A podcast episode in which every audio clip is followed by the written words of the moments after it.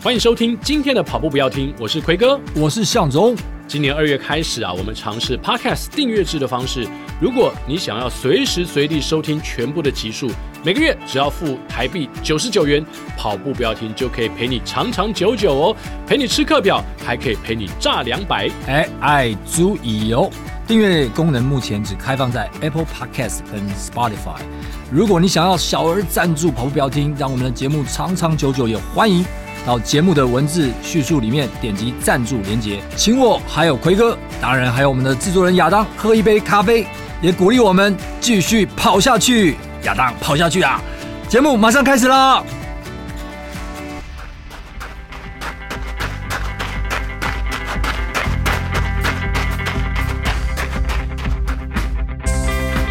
跑步不难，难的是穿上跑鞋离开家门的那一刻。不需要很厉害才能开始，你需要开始才变得跟保杰一样厉害。大家好，我是南崁最速十 K 林保杰的哥哥林亦凡。欢迎大家再度回到今天的跑步不要听。那在我们节目当中呢，今天邀请到这位来宾，哎，又是一位医师啊！哇，我们前几集呢才刚刚访问到我们长庚医院的谢灿堂院长。哇，那集也是大受欢迎啊，向总。是这个，不过这今天的医师不太一样哦。长庚医师哪里不一样？谢医谢院长是大受欢迎，因为他中间跑去接生了啊。对对对。那我们现在这位医师蛮特别的，为什么？因为他的跑步跑到一半，有什么状况，他自己把它处理掉了。哦，自己把自己给解决 掉，自己可以把自己解决掉。哦，所以来到我们节目中的医师都有个三两三。对对对，不然的话不敢来这个节目。对，应该都不是。等闲之辈，不是普通的医师。嗯，那我们今天呢，就要邀请到啊、呃，算是我们跑步不要听忠实的听众，而且常常会上我们节目来留言的李红斌医师。好，奎哥、向总、亚当，各位跑步不要听的听众，大家好，我是大言不惭自称最速钢铁人医师的李宏斌。哦，好，我们待会再来问你为什么自称最速钢铁人。先问一下李医师。是从什么地方知道我们这个节目，然后什么时候开始听的呢？大概是在去年九月的时候，哦，那算是蛮。最近的事情是，其实时间没有很久，在更早之前有听过“跑步不要听”这个 podcast 的的头衔名称，哦、但其实从来都没有再听过，因为我跑步的时候以前的习惯没有再听任何东西。没错，对，我懂。那但是大概在那个时候，为了有大量训练的需求，嗯、然后为了排解训练时候的压力，嗯、对，那想无聊听听看，对，然后听了一集之后就上瘾了。哦，哦，那你还记得你当时？打开的那一集吗？打开的那一集 是哪一集？必须说实话，其实有一点点忘记了。哦，对，没关系。对，因为练习量很多，那我在跑步的过程中都是在类似的路线一直跑。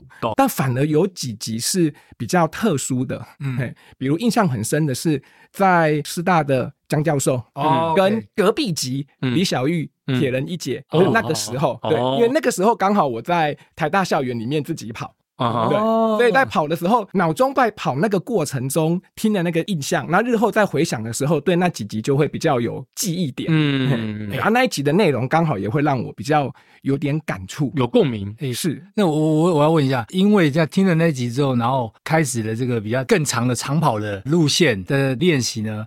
还是你本来就有在练习，所以听了那两集特别有感觉。平常练习量就很多了啦。对对，对，那一阵子刚好在增加中。可是听的每一集，让我可以比较容易坚持的跑下去。嗯嗯。对，但那一集比较有感触，可能是跟本身我的工作有一点关系。嗯。因为我本身特别是复健科医师。对。那现在当然运动产业比较蓬勃发展，所以非常多人会有骨骼肌肉疼痛的问题。嗯。可是实际上在复健这个领域，牵扯到非常多是身障的概念。嗯。我们在住院医师。训练过程中，在医院会照顾多很多中风啊、哦脊髓损伤的病友。懂对，那那一集江教授刚好提到的事情，就是有关于身心障碍者运动的问题。嗯，对。那以前我们在住院医师时期，也有去参加过那一种像身障运动等级的分级训练，嗯，就是分级师的训练。嗯、那当然，后来我后来没有接触这个领域。对，啊，那一集提到很多，包括最基本的，我们可能遇到很多身障者。会参与运动比例比较高的，像现在可能是视障。嗯、那当初一开始有一部分是听障，对，所以可能大家可能会听过，除了我们的 Paralympic 帕运之外，其实以前还有一个专门是听障运动会。可是现在更多的包括肢体障碍的部分，像刀锋战士，对，像轮椅，好，对，那像其实还有更多，比如说像高位的脊髓损伤或脑麻，他们在做滚球运动的时候，可能用嘴巴触控轮椅，用嘴巴触控一些道具，来让他们可以参与运动。那当然，这个可能呃一般人没有见识过，会比较难直接想象这一块。可是可以回想，我们最近如果有参加去一些参参加一些路跑运动的时候，在看到两个两个绑在一起的比例，嗯，其实这几年已经大幅度增加很多。嗯、哦，当然我们进步了这么一点点，嗯，可是还希望可以再多走几步出去。没错，我们还有很很长的一大段路要走。对对对，李宏斌医师也讲说你是。最速钢铁人医师为什么会在你的粉丝团里面有这样的一个封号呢？其实这个粉丝团一开始创立的时候还没有，然后大概是在创立一年之后，在某一场全程超马的二二六赛事中。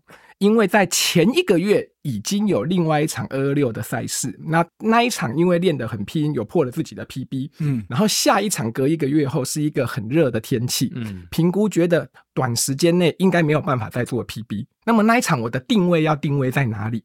是把它完成就好，还是过程中可以很开心，还是可以鼓励更多人？嘿，还是要拼全力？对，然后想一想，嗯，拼全力大概也不见得会创一个成绩。嗯、那我能不能在那一场赛事给自己、给家人留下一些什么有趣的东西？哦，对，嘿，所以哗众取宠病大概就这样上升了。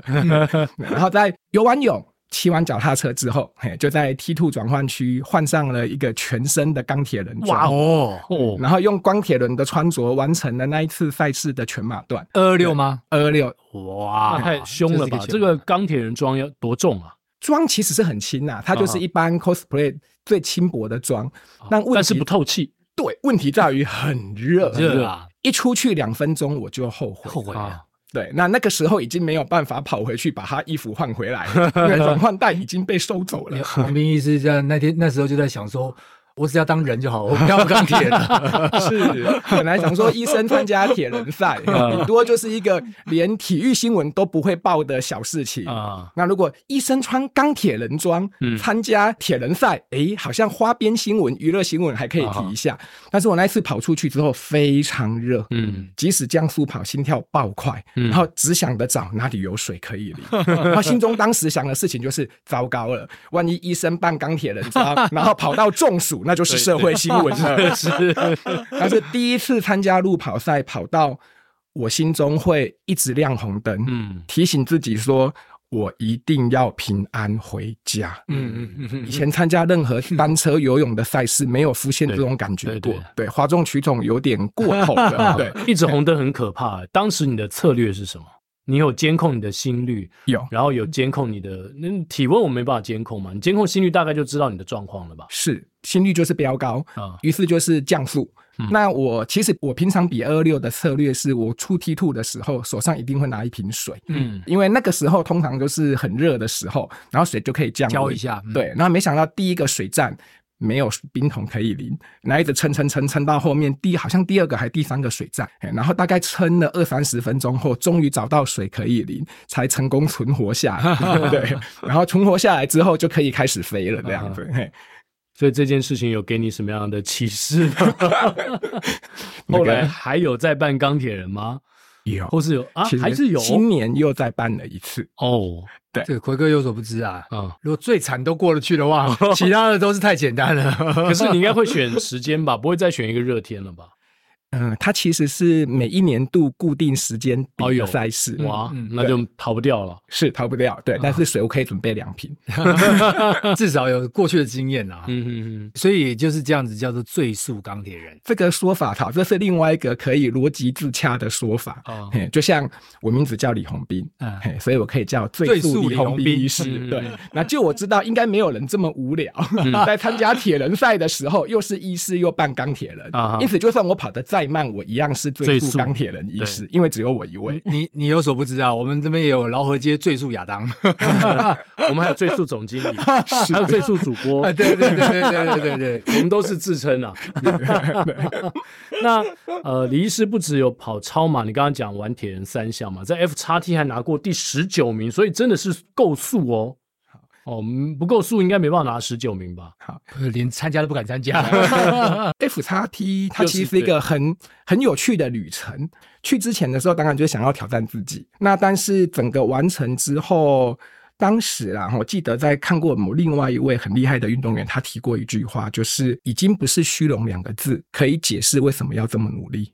过程中当然会希望得到这个成就，去挑战它。嗯，那目前大概办了三届，今年要办第四届。就我的印象，完赛的人次大概现在好像是七十一个人次。那三届加起来，三届完成的人次加起来七十一个人次。可是当然中间有重叠的人，有的人完成很多次。嗯，所以实际上目前完成的。人数数大概是五十八个人，嗯，也就是说，只要完成，嗯，人人都是百杰，嗯，对，是是，但就表示它的难度其实非常高的。是。有人说它是全世界最难的铁人三项运动，有人说它是全世界最难铁人三项运动之一，嗯哼，有人说没有之一。就是就是，它的爬升就是非常的高。那另外一个可以参考的就是，哎，你可以帮我们科普一下吗？就是说，你刚刚已经提到二二六了嘛？就是说，二二六跟所谓的 F 叉 T，F 叉 T 的中文就是极限铁人嘛？是，是不是？是。那请问一下，二二六跟极限铁人的差距到底在哪里？它比的项目跟内容有什么不一样？好。二二六就是你的完成距离是一个二二六，被称为全程超级铁人，嗯、那也有人叫它大铁。嗯，那常听到的就是游泳游三点八，然后脚踏车骑一百八十 K，跑步跑个全马四十二点一九五，那加起来大概就是刚好二二六。对，好，但是后来呢，人就是会越玩越大，推坑越玩越大。就像跑完马拉松，有些人觉得还不够，就跑超超马。那比完二二六，还有人觉得不够，因此还有一个极限铁人的协会，它叫 X Trial。那源头就我个人的所知，似乎是从挪威那边开始，哈，所以叫 Northman。那它的距离。大部分不是绝对，很多的距离也是落在二二六，可是它可能是环境的严苛，嗯，比如说 Northman 它可能是水温很低，必须在峡湾里面游泳，然后共同的就是在脚踏车段。跟跑步段会有非常大数字的爬升量，嗯嗯，那距离可能是二二六，也可能是延长的距离，但大部分可能会落在二二六上下，不会差太多。嗯嗯，那像 F 叉 T，它是在秀姑峦溪一样，就是游三点八 K，没有特别多，嗯，但是它就是顶着那个秀姑峦溪强大的水流，在那边绕圈圈，是，然后结束了之后，就从海平面零的高度骑脚踏车，骑脚踏车，骑骑骑，然后先往北骑。翻过几个山头到泰鲁阁牌楼，然后继续往五岭的方向骑，然后他骑到一半哈，就是大概骑了一百八十 K 之后，再换上你的跑鞋，继续跑跑跑跑跑上五岭。对，跑上五岭之后，中间有一点点小下坡，然后继续再跑上合欢山。哦，好。对，那距离其实比四十二多一点点，是哦，它刚好就我的印象，我的 Garmin 手表告诉我，我跑了全部全程是二二七啊，对，那跟二二六差不多，差不多。但最大的差别大概就是水温，嗯，好。脚踏车段跟路跑段的爬升，以及温度的考验，嗯嗯，好，像可能从很冷到很热，也可能从很热到很冷。好，我们参加的那一次水温没有很冷，还好。但是单车段一开始就是烤肉，嗯，好，在平地的时候就是烤肉，然后爬升的时候，像我们这种其实不是最顶尖的选手，在后面要上山的时候就是凄风苦雨，温度几乎就是趋近冰点了。嗯，印象中那一次大概大概四度五度吧。那重点是刮风很大，然后不小心都快要被吹到悬崖下面去。哦、对，就还好要有大会有规定，一定要有陪跑员，这、哦、是对的。哦、是是，哇，感觉真的很危险呢。对啊，感觉那个泛舟都常常翻来翻去了。对啊，然后好冷，那厉害一点的好冷到好热。啊，如果是比较久一点，要好冷到好热，又到好冷。哦，是因为这个爬升一定免不了温度会有蛮大的变化。是对。所以洪斌啊，你是从什么时候开始？你是从小就很喜欢运动吗？为什么到后来会走走火入魔？我以为我刚刚以为你要问从小就喜欢自虐吗？对对对，我不好意思问，谢谢向总。对啊，你你你是从小就很喜欢运动吗？可能基因里面真的刻了这个东西。小时候其实很喜欢运动，除了运动都会碰一碰。那真正运动量哈，上一个运动量的巅峰，其实就是在大学的时期。嗯、那大学的时候，曾经去参加过医学院的田径社。更从头讲，可能要从国中开始讲了。国中那个时候，因为其实跑步没有非常快。但但是每一班都可以派人去参加一些运动会的体育项目啊，一百公尺啊，两百公尺啊，然后有一个项目都没有人想参加，叫做一千五百公尺，对，最痛苦的，对，最长的，然后大家都觉得去参加干嘛，对不对？被学校那个最顶尖的选手垫甲的，好，那当时我们操场很小，就是两百公尺，所以学校的规定就是被第一名套圈就失格，嗯，那很容易啊，两百公尺而已啊，容易，所以当时去参加只有一个想法，我要在被套圈。圈失格之前，尽量多跑几圈。最源头其实是这样。那后来到了大学之后，一样就是加入了田径社之后，专攻的项目大概就是落在中距离。嗯，所以在运动会的时候，大概就是从四百、八百、千五、五千这些距离在跑。但其实说实话，跑的也没有怎么样。相对那些不运动的同学，运动量算多了。所以在大学的时候，遇到一些球类运动需要找枪手的时候，都会去支援。所以在学校里面，校内的比赛，对，打过篮球比赛，踢过足球比赛，哇打过排球比赛，那但是都是那种能力不太好，上去拖垮队友，可是靠撑到最后一刻，靠着自己的体能，好累死对方的那一种人。就像日本漫画常常会画到田径队的选手在欠人的时候被拉去参加球类运动那个样子。嗯，对。那但是后来大学的时代，哦，当时就有跑过第一场全马。哦，大一的时候第一场参加路跑是十 K 啊，那那个时候就被学长半拐半骗，啊，宏斌啊，这个你可以的啦，我们去参加看看呐。然后那个时候我记得就是跑至善路，好像是跑到圣人瀑布来回，就是十 K，嗯，对。然后跑完之后我就觉得头昏眼花，然后看我的双手，整个手好像都黑掉的感觉。那当时因为其实年纪很小，是 sub 二十的年纪，对，然后就莫名其妙站到那次大会非常的佛心，他的 sub 二十的凸台大概排了十五个还是多少人吧？哇，这么多人都非常多。对，他可能就是奖励好年轻人来运动的性质，然后就沾了一点点。然后当时学长就跟我说：“红斌，你看这样就跑完十 K 了，对不对？只要四次就可以完成一次全马了。”然后就说：“哎、欸，学长，谢谢，再联络。”好。但是后来哦，就不知不觉就是这样被学长姐跟朋友之间互相推坑，嗯，然后就慢慢延长参加的距离。大概在两千零二年是第一次参加全马赛。嗯，那个时候是国道嘛，那当年的国道嘛还没有完赛时间的限制，嗯、现在有限制要四小时内才能去参加。那当年就没参加过，就去跑跑看。其实也没有练任何马拉松的练法，嗯，唯一的练法就是绕着中正纪念堂慢慢跑，然后跑了一次三十 K，觉得嗯好像应该可以完成吧，嗯、对。然后实际上去跑的时候，第一趟就是跑国道嘛，跑过去跑回来，然后第二趟的时候，所有的物资通通被跑。跑半马的吃光光哇！对，连运动饮料都没有，盐巴香蕉都没有。对，然后那个时候也不懂补给的概念，什么都不懂，然后就跑着跑着嘛，觉得好像还可以，然后就喝个水，就这样子。有运动饮料喝运动饮料，有水就喝水，然后身上没有带任何补给，完全没有那个概念。然后大概在四十 K 左右，整个肝糖烧干了，整个人就是撞墙，觉得脚好像没有很酸，然后好像提得动，人也不喘，但完全连走路都走不动，脚抬不起来，走不动。对，就是完全撞墙的，整个肝糖烧干的撞墙的那种概念，你会觉得从骨子里整个非常非常的倦。他印象还很深，那个时候补给站，我忘了是不是医护人员就问我说：“你还好吧？需不需要送你去医护站？”我说：“不用，请给我香蕉就好。”最后那个最后那一点五到两 K，我又慢慢走，走超过半小时才走回去。哇，对，然后那个时候就觉得，嗯，这辈子我不要再跑马拉松。对啊，那个出马的回忆很很糟糕吧？对，其实其实很痛苦哈。那当然心中会觉得，嗯，我。完成了一件事，但是总是有沾了那么一点点的虚荣感，跟自己的自我成就感。嗯、那后来就不知道为什么，人总是会想不开，可能就真的基因里面有自虐的性质，就跑了泰鲁格嘛。没隔多久，大概隔四五年，其实隔非常久。那一段时间内，刚好才二十几岁啊。对，刚好就是毕业了，然后考国考，然后去当兵。然后申请当住院医师，然后就结婚生子，就这一连串大家都会经历的过程。嗯，然后就运动量其实越来越少，所以虽然隔了好几年，自己会自虐去挑战看看，对，然后但是就是跑跑走走，然后成绩就是越来越差，对，大概就是屡创 PW 没错。哦，二零零二第一场，第二场忘记了是泰鲁格嘛，大概可能隔四五年。哦，那第三场是二零一零，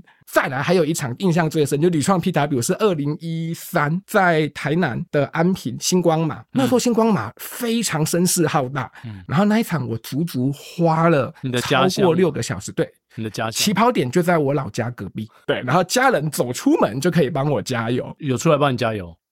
吗？跑昏头了，好像没有吧？他们会觉得叫你不要跑，你干嘛去跑？但是就在我老家旁边，嘿。那一场马拉松也是印象很深刻，因为完全没练，然后想说那我就慢慢跟他耗吧，因为那一场关门时间也很长，然后用走的应该走得完。结果前三个小时大概才刚跑完半马，花了足足三个小时。那时候向总已经回到终点，因为二零一三他开始跑全马，可能已经换好衣服在喝饮料了，没有还没。我二零一四出马。啊，你不是二零一三开始开始练习，还没还没跑出吗，还没跑出吗，然后就在二十二 K 左右，鞋子坏掉了，整个胶带就掉了，开口了，对，然后就给自己一个非常好的下台阶的理由，好吧，鞋子坏了，那我不要跑好了，我就用走的，又花了三到四个小时把后面的将近半马给走完。哎，等一下，向总这个人很很拗哎。这个很拗，人家鞋子二十二 K 如果坏掉开口或者鞋底掉了，通常你就 DNF 了嘛，你就到旁边休息。你怎么还还有花三四个小时，他硬要走完呢？这个人，或者是请这个家人送过来嘛，换一双鞋，或者是 或是都都去买一下，或像院长一样搭搭车先出去再回来，换一双鞋，然后回来继续跑。你有没有发现你个性里面其实很固执的？对，非常的坚持。对，精装设了固执，你说坚持，对，设了目标就坚持要把它做完。OK，对，即使再怎么虐待自己，呃，也是一样。那真的是花三四个小时把那场星光马再给走完，是。哦，是后面半马三四个小时，全部加起来六七个小时以上，大概将近六个小时吧。哦，那这算还蛮快的，但是其实蛮坚持的。对对对，尤其我的我的想象中那个画面是，假设他是开口笑，那其实走一步的时候就哇哇，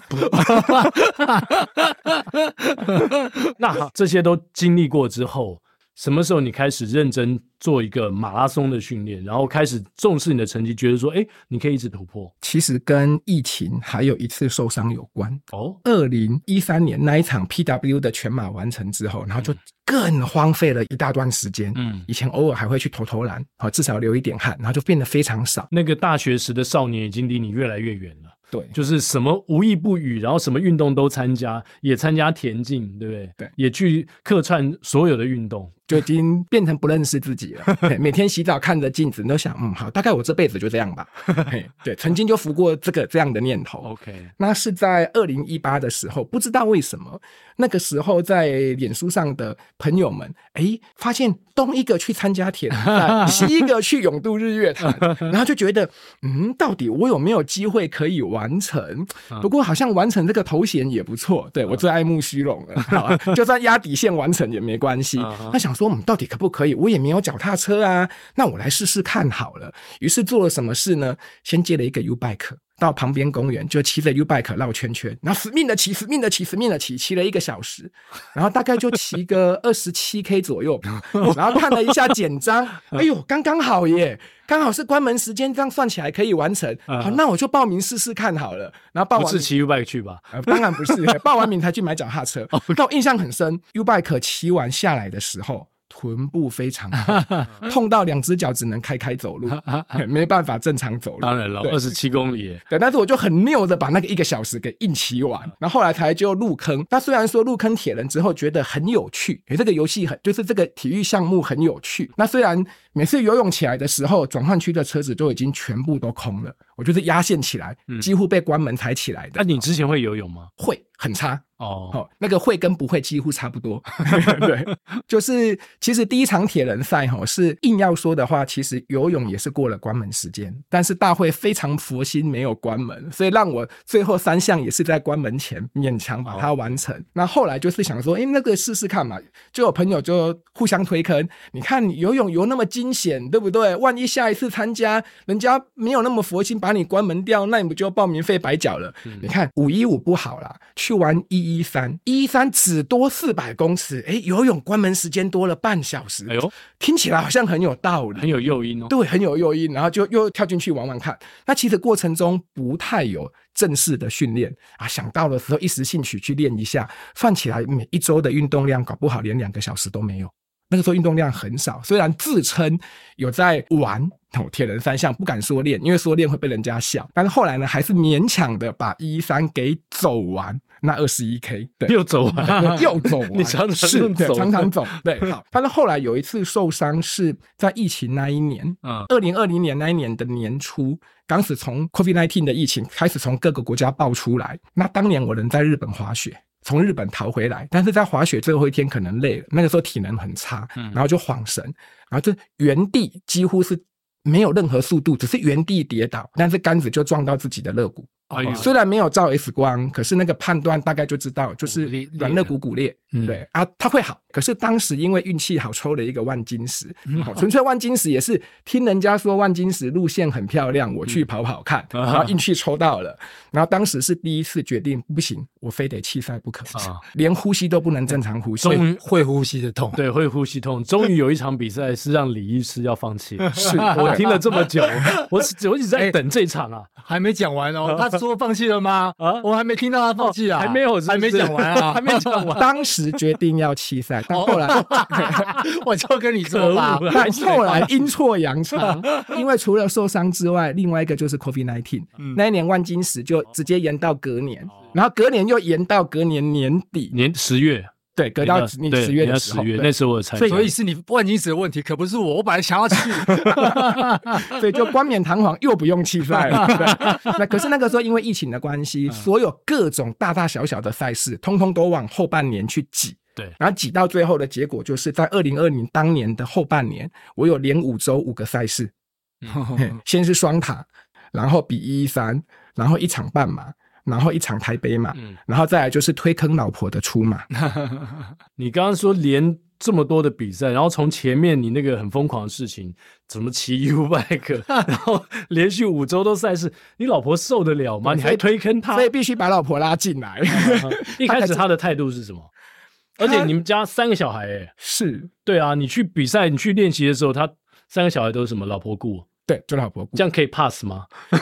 所以必须把老婆拉进来推坑，一起来轮流让他出去跑跑步，然后帮指导他一起跑，让他觉得说到底我在干什么，他能够理解。那其实还好，我运气很好，我老婆本身就是一个喜欢户外运动的人。哦，对。然后那个时候大概到了二零二零年的十月，才看了很多书，嗯，哦，去研究有的人。跑汉森，有的人跑福泽，嗯，有的人看丹尼尔跑步方程式，嗯，那这看完之后，我发现共通的其实就是轻松跑。嗯，最基础的东西其实真的才是最重要，是，所以那个时候才是真正第一次下定决心要慢慢重新打底，把运动量给累积上来。嗯，对，那也是人生第一次成功单月炸两百。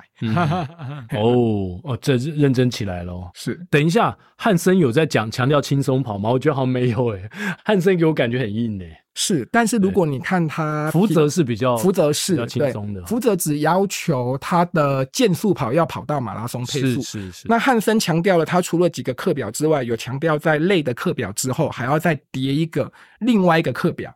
对，就是两个质量课表要叠在一起，去把那个成绩拉出来。嗯、但是他其实没有特别强调的是，在其他的日子里，你并不是完全不跑啊。嗯，你还是要轻松跑，让你的维身体维持一定的基础有氧。是是是，OK。所以，二零二零开始认真的研究后，一发不可收拾了吗？是，对。而且在当时那连五场赛事的更之前，又做了一件事，就是。每次跑一一三的比一三的时候，跑步端都觉得好热哦，都像烤肉一样。嗯，然后就有人铁友又推坑了。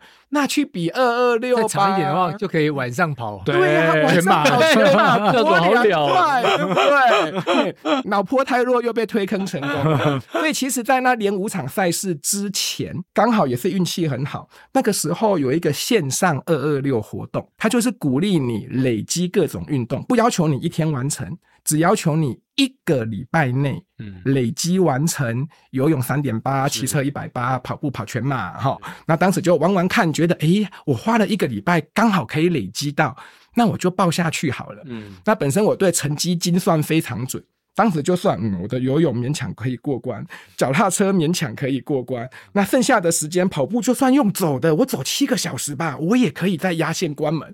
于是就先报再说，就报下去了。哇！哇，所以原来原来这个冥冥中都会有一些注定啊。嗯，然后到了一个关卡之后，就有人在往下再继续推下去。没错，而且感觉感觉好像李医师是自己掉下去。不是人家推他下去，他一直在寻找这些 sign，他自己再往下跳一层，再往下跳一层，站在悬崖旁边说：“快点来推我，快点来推我！” 即使没有人推，就有有有有人推我，有人推我，不是我自愿的。那你刚刚提到这几个呃，影响到你，比如说丹尼尔啊、福泽，然后汉森嘛，后来开始认真训练，单就跑步这一块，你有感受到很明显的在多短时间内感受到这个进步吗？其实就一个月内。啊，哇！就一个月内，哇，那向总还猛哎！一个月内的，因为从肥宅要进步，其实还蛮快的。哦，OK，是因为从之前关门回来到可以跑进四小时内，或是更少，那应该进步很快。其实就是只做了一件事，就是硬着头皮，慢慢的轻松跑，可是坚持做这件事情。嗯。嘿，就是累积有氧，同时又可以跑量拉高，只做了这件事。那你说高，当然当时并不算很高，嗯，也才是两百两百。对，那但是对一个当时我一开始在玩铁人的时候，跑量可能一个月连三十都不到吧，嗯，比起来已经是相对基础有氧打底更扎实一些了。嗯，那后来有兴起你就是想要单纯就挑战一场全马，重新检视一下你的马拉松成绩的这样的企图心吗？有。对，当时的半马，好，真正有完成半马的 PW 也是将近三小时，那全马就是超过六小时。但印象很深，那个时候是看着也是 FB 一堆好友，哇，我全马不，我全马破四了，我半马破二了。必须承认，我当时心中浮出的念头是：我这辈子有机会做得到全马破四或半马破二吗？哇当时的念头真的是觉得我应该是做不到。哇对，可是就是只做了这一件事情，就是耐着性子。慢慢累积跑量，然后也没有去特别做什么测试，自然而然成绩就压到那个时间内了。嗯，哦，所以当年就那一年就二零二零年就半马就破了，然后全马就破四了嘛？对，就是其实没有去比半马，就是当年二零二零的台北马啊。哦、对，那一年最后大概压在三三五左右，所以半马绝对破。对啊，破乱不用不用跑半马了，全。全马三三五，等一下，向总从一个本来是关门前走回来，然后后来全马可能是勉强六小时的人，只经过了一个堆跑量的一个赛季，到了年底是你是一直堆两百两百这样堆到台北马就变三三五了吗？对，中间当然有跑一些看心情的健速跑啊，对，然后跑了一两次亚索八百啊，大概就只有这样子。啊，然后其他时间都是轻松跑，然后两百公里，然后都是两百公里。就是那几个月月跑量大概都是两百，嗯，然后再再下一个礼拜就是驾着老婆去跑湖尾考基嘛，嗯，然后也是把他逼到破四的边缘，哇哦，那呃是全马全马是全马，哎也很厉害哎，不过可有可能呃有点忽略掉当时洪斌医师有说了，其实他在这个年轻的时候呢，其实他也参加过这个田径队，对对对，所以我觉得在那时候其实速度上面是有一些。优势，搞不好一般人还强了点。对。然后，但是有氧能力的确是比较差一点。嗯，经过这个有效的训练之后呢，又有又有一点速度，对，又有一点有氧的能力之后呢，哎，其实就慢慢就把这个成绩给大幅提升了。我刚刚被两个字骗了，肥宅，肥宅。他刚刚讲肥宅，所以我被那两个字给 骗了。我们更改一下，我是爱家好男人，打叉叉，肥宅要打圈。你有变？你那时候没没什么运动的时候有变胖很多吗？人生有印象有量体重的最后，大概落在八十四吧。哇！但之后有一点，之后就好几 年不敢量了。不好意思，我我也我刚刚那句话先跟大家致歉一下。怎么说？他说八十几，然后我就说有一点肥仔了，这样子人家八十几就就变肥了，这怎么没有啦？我是说写信来跑步不要听抗议，写信告诉我。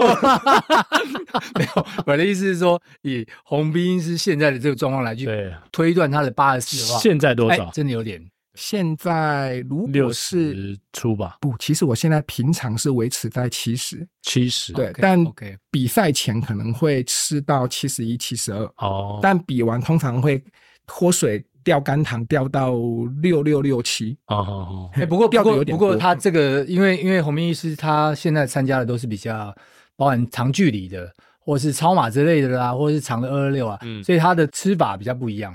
哦，吃法比较是属于在赛前会先稍微重量会有点上去的，它跟我们在那比全马的时候会有一点点小不一样。哦，不一样。所以你有你自己的饮食策略，其实就是大家都耳熟能详的肝糖超补，嗯，只是这样而已。啊，OK。那比起全马呢，你的肝糖超补是量更大吧？应该不太一样吧？就是如果你要去玩二二六或是那个极限铁人的话。其实强调的倒不是全部看靠前面的肝糖超补，嗯，因为肝糖超补再怎么补，它有它的极限在，还是会烧肝。所以如果是比到超马或是极限铁人这一类的话，更重要反而是赛事中的补给哦，赛事中要能够吃得下，对，肠胃不要被关门，是是。呃，常常我们访问很多超马的选手，都是吃不进去，吐啊，对，对那那你就没有没有补充，你就体力变得很差。没错，没错，没错。然后在赛事后段就会很辛苦，对啊，甚至到国外去比赛，可能没有像台湾这种热的东西可以吃，水土不服啦，哦、然后饮食上没有办法下咽，这个都影响到接下来跑下去的这个能力啊。对啊，那洪斌医师后来全马最好的成绩是你说的这场吗？应该不是吧？对，就后来就每年都去参加台北马大拜拜，固定报道啊，啊，然后就越来越突破。是，今年有设什么台北马的目标吗？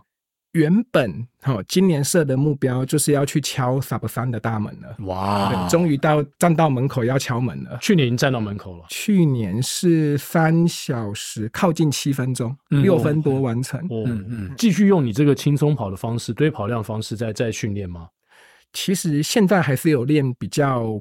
偶尔啦，哈，大概还是有练一些速度的课表，嗯，但是我练来练去，大概只有三种练法，嗯，轻松跑还是占了九成以上的量，嗯，嗯，那偶尔心情好，可能就是在长距离的时候，最后几 K 变成健速健速跑，对，那再来就是就负责的练法，对，偶尔 OK 的时候，可能算起来一个月不到一次的亚索八百，OK OK，对，大概我跑的课表全部就只有这三种，嗯嗯嗯嗯，你是自己开课表自己练，对自己练。但是因为超马的练法就又有点不一样，原本说是台北马要敲门了，但是中间又卡了两场进来，于是就是不太能练太快的速度课表，最后都还是一直在堆跑量。嗯，那你现在跑量堆到月跑什么什么地步了？这一个月比较少，因为这一个月目前如果算，因为这个月目前一半了哈，如果算过往四周的话，现在可能才刚三百而已。但是我目标是八月，看能不能再把它堆回五百左右。五百，所以你要破三，要堆到这么多啊？我觉得应该是不用哎、欸，应该不用哈。对，如果单纯跑全马的话，其实我觉得不需要压到这么多。说到这个哈，我自己当时创了一个很有趣的名词，一样就是哗众取宠。我自己取的名词叫做“月跑量与全马成绩的黄金交叉”。哦，好，来举个例子。理论上，我们跑量慢慢加的时候，嗯，大部分的人的全马成绩会进步，对，因此那个数字会慢慢下降。好，所以举例，我举，比如说，假设我的月跑量，也许成绩会慢慢变，成绩会变好。也许我月跑量一百 K，嗯，我的全马成绩是四三零，嗯，好，那就是四三零大于一百。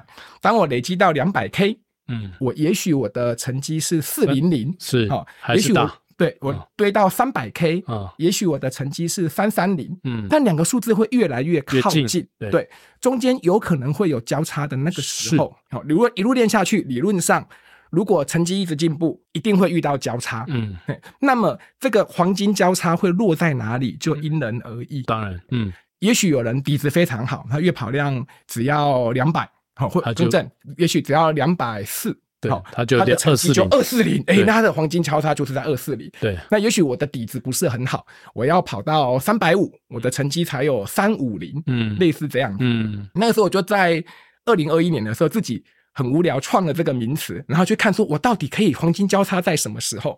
那个时候大概就是从炸两百之后堆到三百。嗯，但是我觉得如果只是以跑全马，不是职业运动选手，是我们这种素人跑者的话。过三百以上要思考的事情，则是会不会压榨到你质量课表的品质？嗯哼，会不会牺牲了太多你其他的时间？嗯，所以其实如果目标是跑全马，希望创一个好成绩，而且又不是科班要拼成绩的选手，其实我个人不建议漫无目的的一路堆上去。那你就是漫无目的啊！你堆到五百，不是 我开玩笑。那你为你为什么会有这么多时间可以堆一个月跑五百公里？你的秘诀在哪里？其实就是早点。你是有时间就出去跑一天一日两餐这样在跑，还是会练到一日两餐？啊对，然后假日的时候就是平常要多存一些扣打，嘿，对，然后才能拜托老婆帮忙卡小朋友，然后让我出去跑长距离的时间。因为主要是参考各种超马的练法。堆跑量这个最基本功还是得需要，嗯，对，一般我们在练跑的时候强调，我需要练肌力，我需要练肌耐力，我需要练心肺有氧，嗯，好，然后更精细一点，所以我要练怎么吃补给，哈，我要练一些小技巧。可是超马，我觉得还有两个东西是非常非常重要的，你不堆跑量，还有不亲身测试，没有办法知道。第一个就是你的肠胃道在什么时候会关门，嗯，平常你练习，你再怎么轻松跑，你没办法累积到那么长的时间，可能一直吃固定的东西，对，所以肠胃道没有练过，不知道。那另外一个是在每次轻松跑的过程中，其实我们是在累积软组织的耐受度。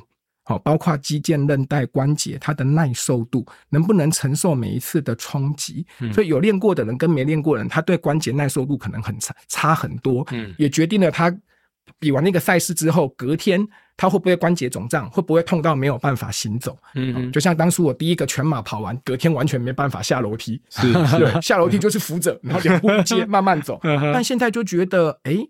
自己练习的时候慢慢跑，反正慢慢跑总是可以跑完。他跑个全马，隔天要继续跑，还是做得到。对，就是要去不断的去训练关节软组织的耐受度。那这个过程你又没有办法突然说一时兴起去跑个百 K 就可以训练完，不行，这样只会受伤。嗯，所以只能在每天慢慢叠的过程中去累积这个事情。嗯，这个关节耐受度啊，这个的确是要经过一段时间的。那有些人可能在一开始。过度的训练之后呢，哎，可能就出了状况了。没错，对，而且循序渐进就非常重要了。对啊，所以向总说这个急着要突破，呃，很多跑者都是这样嘛，就是一开始啊，可能还比较没有太多的，不管是全马啊，或是跑更长的距离，比较没有经验的情况之下，呃，受伤就是很快找上他。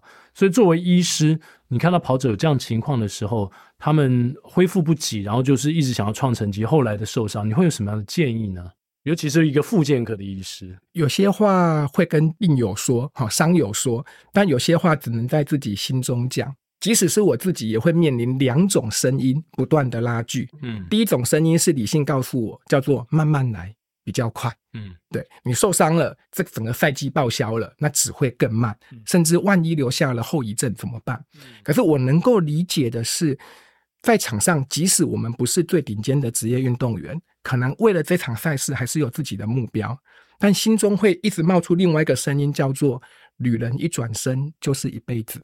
嗯，即使那个赛事还在，但是可能人事全非，你可以共同参与赛事的人不在，或者搞不好明年的这个时间，这个赛事就没有了。必须承认，即使是我自己，我心中。还是会有这两种声音在拉扯，嗯嗯，所以每一次在整间遇到跑友们进来后，或者是其他单车选手们进来，告诉我说他受伤了，我的第一句话就是：你今年最重要的赛事是什么时候？嗯，对，这一场赛事对你的重要性如何？嗯，对，那这一场赛事之后，下一场呢？下一场重要的赛事是什么？那万一为了这一场赛事，你愿意付出多大的代价？嗯，对，这件事情，只有当事人自己先想过了，想清楚了，那我才有办法给予适合他的下一步的建议。是是，你要充当心理医师啊，去去辅导他。哎，说到受伤，你自己在前一阵子这个伤势也蛮严重的，可可以跟我们讲一下吗？好，那一次是刚跑完。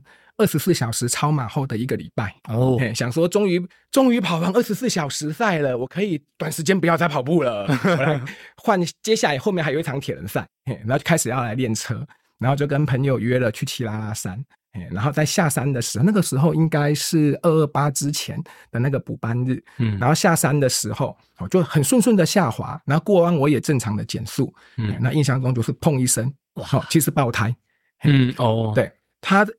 事后回去现场检视，应该是在侧身的时候，地上的碎石头直接把轮胎磨出一个大大洞，一条缝，一条缝。对，事后看是这样子，不是戳破的那一种。好，然后我印象就是碰一声，然后人就直接肩膀着地了。哇呀！好，那从头到尾我人是醒着的，对。但是第一个动作，好，单车摔车撞到肩膀，第一个动作叫旁边的人先不要来碰我，嗯，然后开始自我检查，我就发现我手举不起来了，嗯，我就立刻把自己的手扶住了，嗯，对，然后旁边刚好是一个公车站，就有人帮我把单车移到旁边。那当时很有趣，好，事后讲当然很有趣了，哈，我还记得我的朋友在后面，他就立刻滑下去，我还记得叫住他，因为我需要人家帮助我。可是我当时坐在路边想了很久，今天到底是几月几号？因为头虽然有戴安全帽，其实是有撞 撞到了。对，今天到底是几月几号？天，我印象中好像今天跟二二八有点关系，所以我才能出来骑车。嗯，可是为什么天空那么蓝，感觉非常的热？到底是不是暑假？我 当时有撞到哈，事后来讲，这其实是非常轻微的脑震荡，但是我确定我的手脚控制都在，人的意识。没有丧失，好，短期内应该是没有那种更严重颅内出血的问题，好、嗯，啊，脑震荡，怎么有点暂时性失忆的感觉？是连接上想了很久才想，对啊，才想回来，对，头真的是有撞到，但那个当然当下哦，事后看很有趣，那当下只要没有严重问题还好，可是当下真的比较问题是手举不起来，好，那后来辗转想办法下了山之后去照 X 光，那其实就是锁骨跟肩胛骨都断了，断，嗯，哇。那这样怎么办？你的后面的那个赛事，当时三月有一场，终于要放弃了。是。三月有一场伦巴西兵，那一场事先我知道，我们的铁人张团俊要去拿那一场当练习赛。啊，可以跟他轮车，我就觉得这是这辈子难千载难逢啊！对，千载难逢，因为他是当常规训练，我们是死命的跟，也许可以轮一段，只能放弃。然后三月有另外一场二二六铁人赛，算时间怎么样都来不及，只能放弃。嗯、那其实再更后续，四月还有另外一场二二六，然后五月有人生第一次出国要比 Challenge 一三的世锦赛。哇！对，当时我心中一算就糟糕了，万一骨折了，大概六到十二周跑不掉。嗯，勉强能够搭上的只有五月那一场。嗯，可是就算勉强搭上。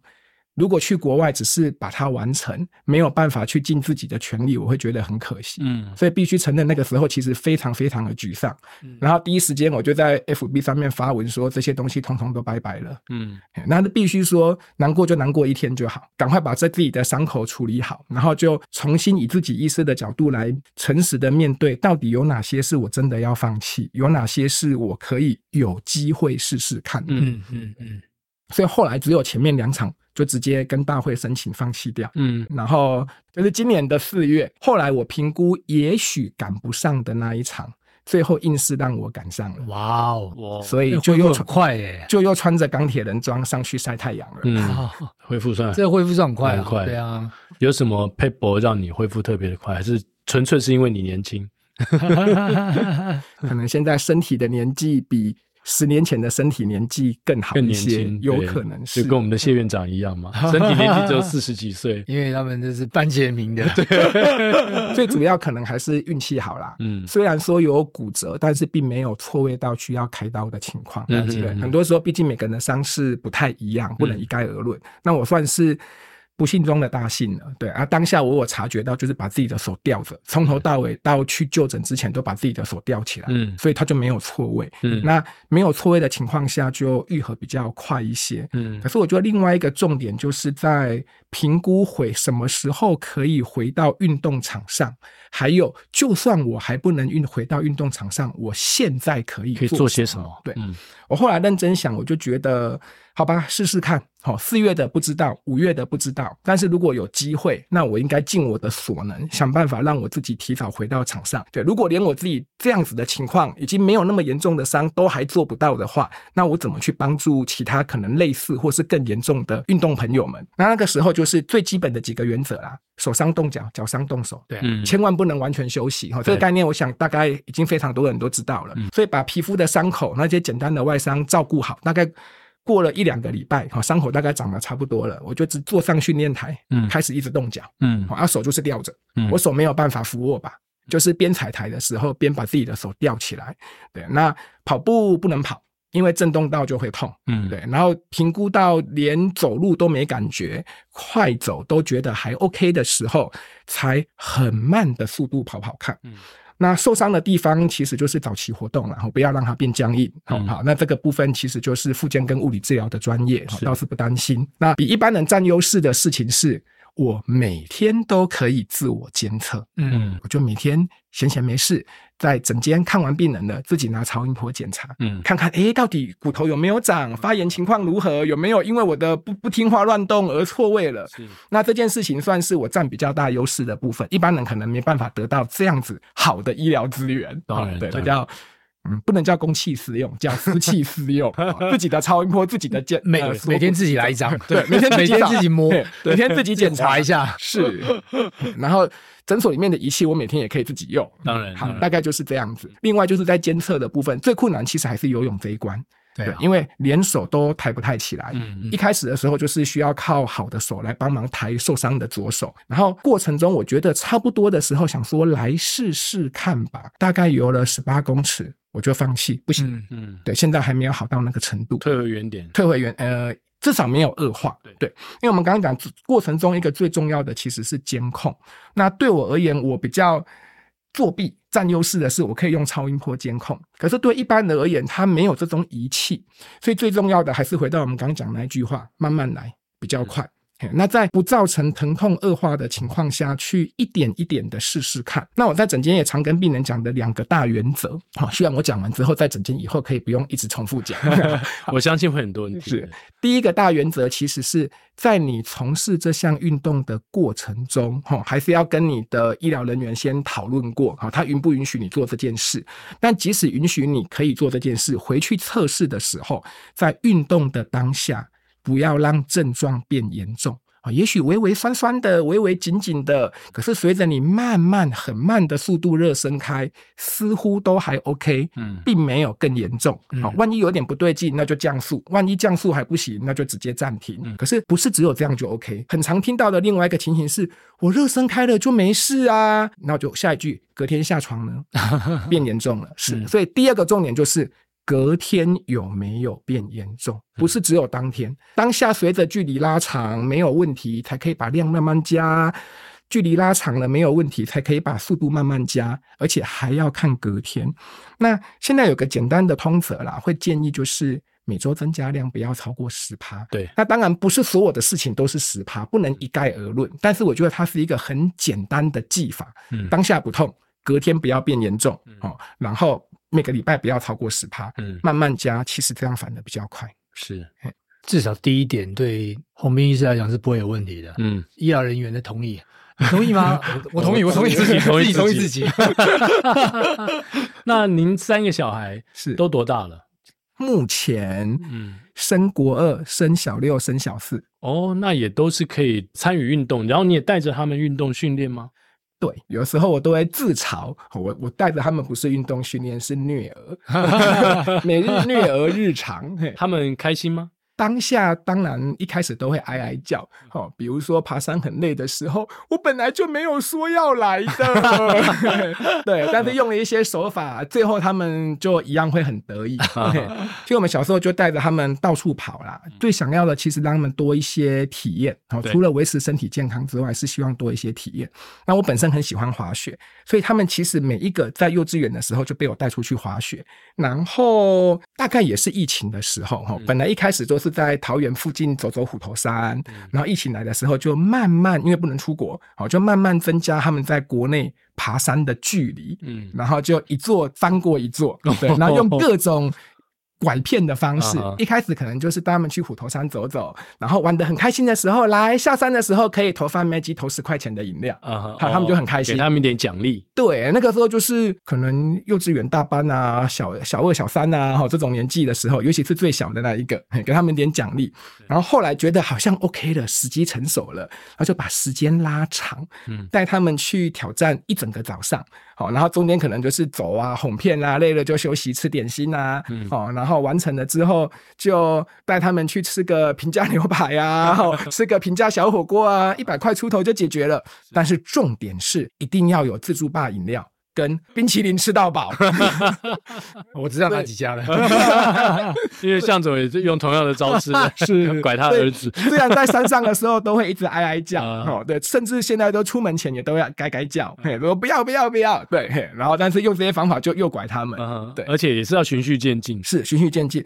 在从二零二零年到现在，哈，我们就桃园那边有个很有名，就是从树林到莺歌的。那个大洞山大洞走，大概半天以内就可以走完。嗯、然后后来就带他们去走阳明山大洞走，嘿，然后后来就越来越过分了，嘿，嘿，有时候事后回想后，旁边的朋友都跟我说：“哎、欸，李红斌你真的有点过分，这真的是虐儿了。嗯”我带他们出，他们出现在基地营也不用，哇也不用觉得太惊讶，可以考虑一下。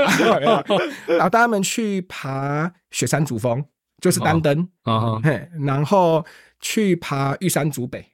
那目标我帮他们定了一些目标了哈，说是帮他们定，其实是希望可以我们在这几年内五个人加起来完成百月。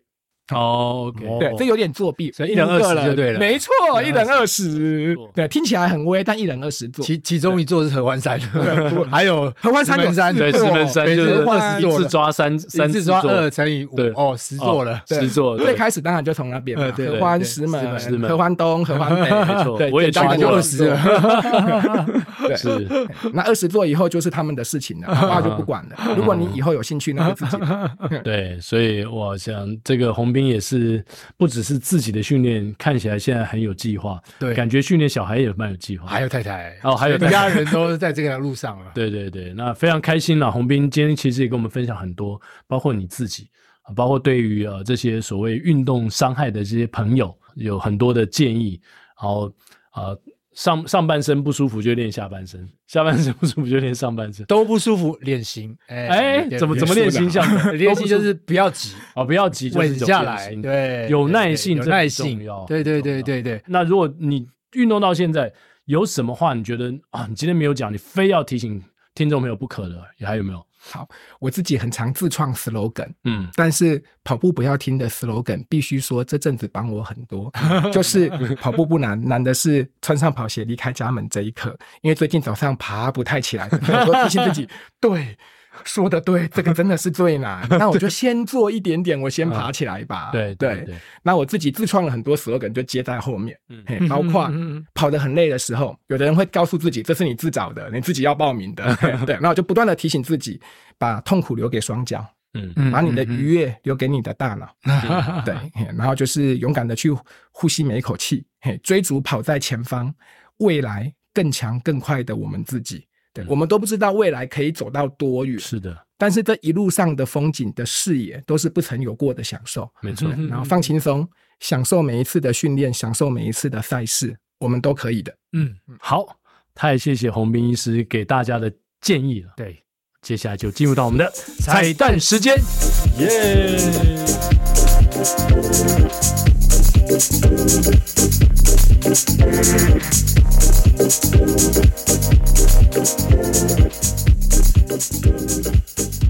好，今天的彩蛋时间呢，李鸿斌医师呢，他点了这首歌要送给他的老婆，因为当年他向老婆求婚的时候，就是唱这首张信哲的《做你的男人有 guts 啊》。那其中他说有一句话最重要：做你的男人二十四个小时不睡觉。